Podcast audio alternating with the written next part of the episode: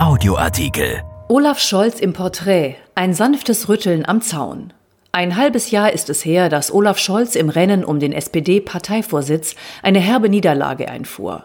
Seine Partei zeigte ihm mal wieder die kalte Schulter. Aber nun hat der Bundesfinanzminister und frühere erste Bürgermeister Hamburgs beste Chancen, die SPD als Spitzenkandidat in den nächsten Bundestagswahlkampf zu führen. Von Jan Drebes und Birgit Marschall. Es ist die Zeit des wirtschaftlichen und sozialen Wendepunkts, der Beginn der Corona-Krise in Deutschland. Mitte März treten die Minister für Finanzen Olaf Scholz von der SPD und für Wirtschaft Peter Altmaier von der CDU gemeinsam vor die Presse. Beide tragen ernste feierliche Minen. Die Minister verkünden nicht weniger als einen staatlichen Schutzschirm für die gesamte deutsche Wirtschaft. Jedes von der Krise geplagte Unternehmen solle bei der Staatsbank KfW unbegrenzt Hilfskredite beantragen können. Am Ende dieser Pressekonferenz stiehlt Scholz dem Ministerkollegen die Show. Es ist, wenn man das so sagen darf, die Bazooka. Was wir noch an kleineren Waffen brauchen, gucken wir später, sagte Scholz mit dem Hauch eines Grinsens im Gesicht. Die Bazooka war eine der schlagkräftigsten US-Waffen im Zweiten Weltkrieg. Seit einem viel zitierten Ausspruch des früheren EZB-Chefs Mario Draghi in der Finanzkrise ist sie zur beliebten Metapher für drastische Maßnahmen in Notlagen geworden. In der Corona-Krise hat Olaf Scholz die Metapher als erster benutzt. Die Anforderungen, die die Folge der Pandemie an den Finanzminister stellen, scheinen der politischen Karriere und den ehrgeizigen Ambitionen des Olaf Scholz zu helfen. Scholz hat früh komplett umgeschaltet. Er ist seit März nicht mehr der beharrliche Beschützer der schwarzen Null im Bundeshaushalt, sondern Chefökonom der Regierung und neben der Bundeskanzlerin der wichtigste Krisenbekämpfer. Geld in Hülle und Fülle ausgeben zu können, hat schon fast jedes Politiker-Image aufpoliert. Doch Scholz kann es mit dieser allumfassenden Krise ökonomisch besonders gut begründen. Er stößt damit fast überall auf Zustimmung, nicht einmal der politische Gegner mag ihn deshalb angreifen. Der Ausbruch der Corona-Krise hat auf den 61-Jährigen gewirkt wie Blutdoping bei Leistungssportlern. Scholz hat hochgedreht, ist häufiger im Fernsehen zu sehen als Merkel oder Altmaier. Scholz ist in der Krise das Gesicht der SPD, stellt ein Parteifreund aus der Fraktionsspitze zufrieden fest. In seiner Partei konnte Scholz mit dem Kurswechsel Konflikte befrieden und Sympathien auch bei Kritikern zurückgewinnen, die ihm im Herbst vergangenen Jahres die größte Niederlage seiner langen Politikkarriere zugefügt hatten. Der Pragmatiker unterlag im Rennen um den SPD-Vorsitz überraschend gegen das linke Duo Norbert Walter Borjans und Saskia Esken. Dass er nur ein halbes Jahr später wie ein Phönix aus der Asche kommt und auf die SPD-Kanzlerkandidatur zusteuert, hätte damals keiner geglaubt. Aber nun läuft alles auf Scholz hinaus. Selbst frühere Gegenspieler, deren Zahl über die Jahre eher gewachsen war, zeigen sich mittlerweile begeistert von ihm. In der Corona-Krise würden auch Fehler gemacht, im Zuständigkeitsbereich des Finanzministers aber nicht, heißt es aus Parteikreisen.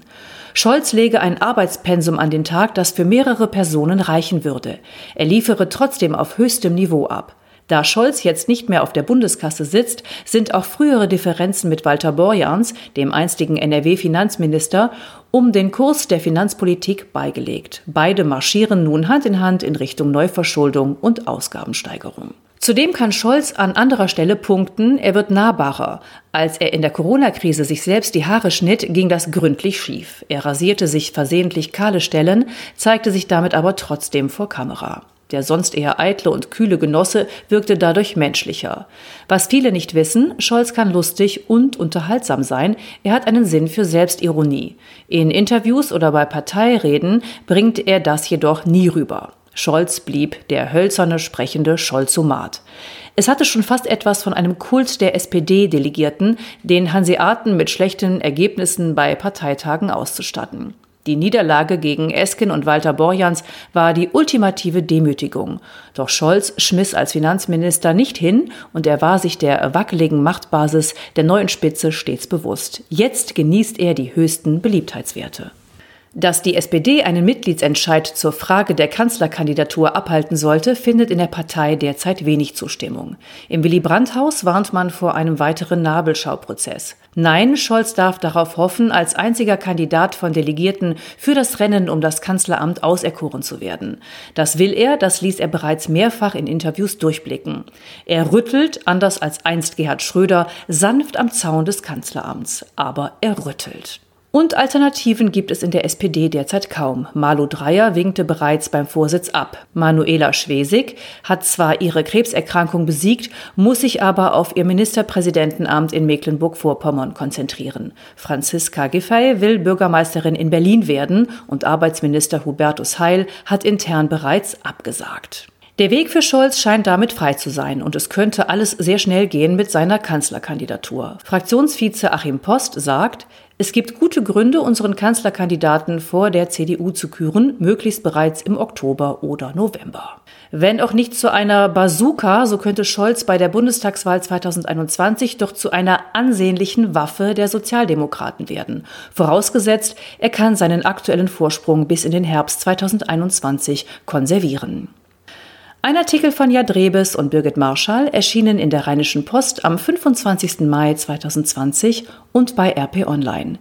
Mehr Infos zu RP Audioartikeln finden Sie auf rponline.de slash Audioartikel. RP Audioartikel. Ein Angebot von RP Plus.